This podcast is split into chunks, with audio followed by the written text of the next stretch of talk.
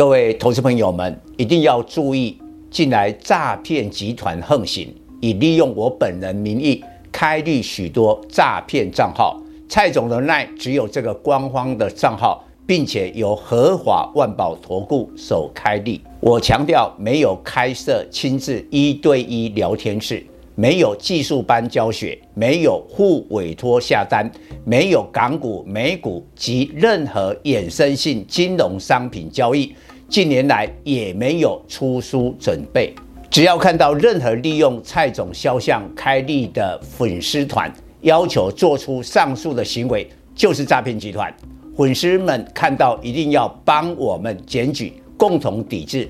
感谢大家，各位粉丝朋友。大家好，我是蔡明章，现在是礼拜四盘后的分析。今天果然是大跌了，但是政府基金应该今天积极的复盘，所以本来跌了两百七十三点，跌到一四一五一，然后呢收盘是跌一百三十九点，等于拉了差不多有一百多点的下影线。收在一四二八四，今天的盘面呢，外资是卖超了一百九十几亿哦。我觉得外资呢，可能认为在联总会虽然升息三码符合预期，但是盘前我们有讲过了，大概未来美国的经济是有衰退的疑虑，但衰退到什么程度啊？什么时候开始衰退？这个不知道，这要看未来。再进一步看经济的数据，所以今天外资卖超的情况之下，量放大，今天有两千亿，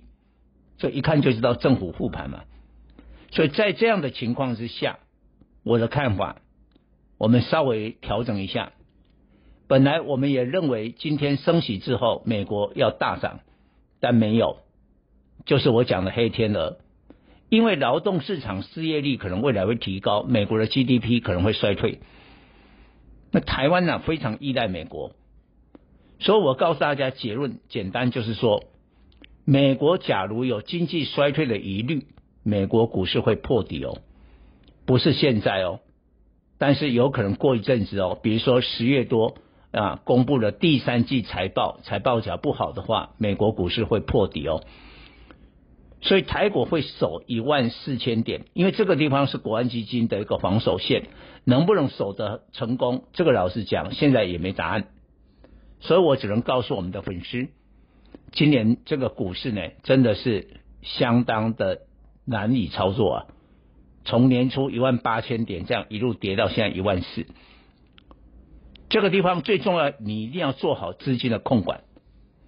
像我的会员今天呢，我们都进一步的调降持股，把持股比例降到了二十趴以下，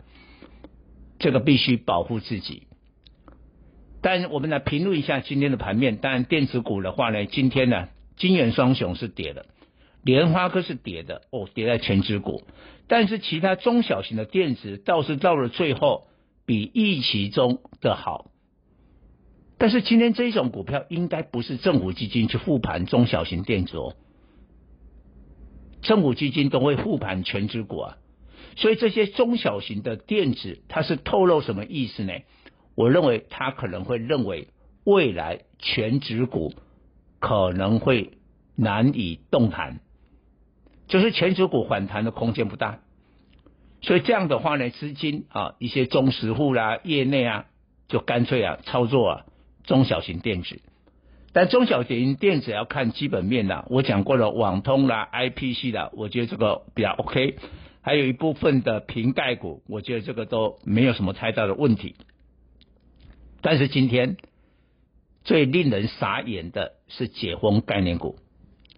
因为今天呢，不管是行政院长或者指挥中心的指挥官，都已经啊很明确的讲，十月十三号把这个时间给讲出来。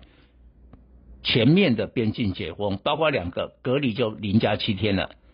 还有取消限团令，对航空观光股是大力多了。但是今天反倒是本来长荣航空还有华航都是涨的，盘中就开始调节，最后都收黑啊，最后都收黑啊，尤其长荣航最近比较有涨到，它这个震荡的幅度很大，什么意思？我觉得合理的解释是这样，因为这个大盘是要守万事，甚至有破底的可能，所以最近操作航空双雄的人，他是相对没有赔到的，哦，赚多少不一定啊，但是至少他可能没赔到的，他立刻今天盘中有一点小价差，他可能就当冲了，或者他做了一些调节，就是这么简单。这个凸显什么？大家的信心不太够啊，但是我们平心而论，对华航、长荣航，这个是扎扎实实，未来第四季的业绩会好啊，所以我也认为他们拉回的空间不大，但是会提供我们一个启示。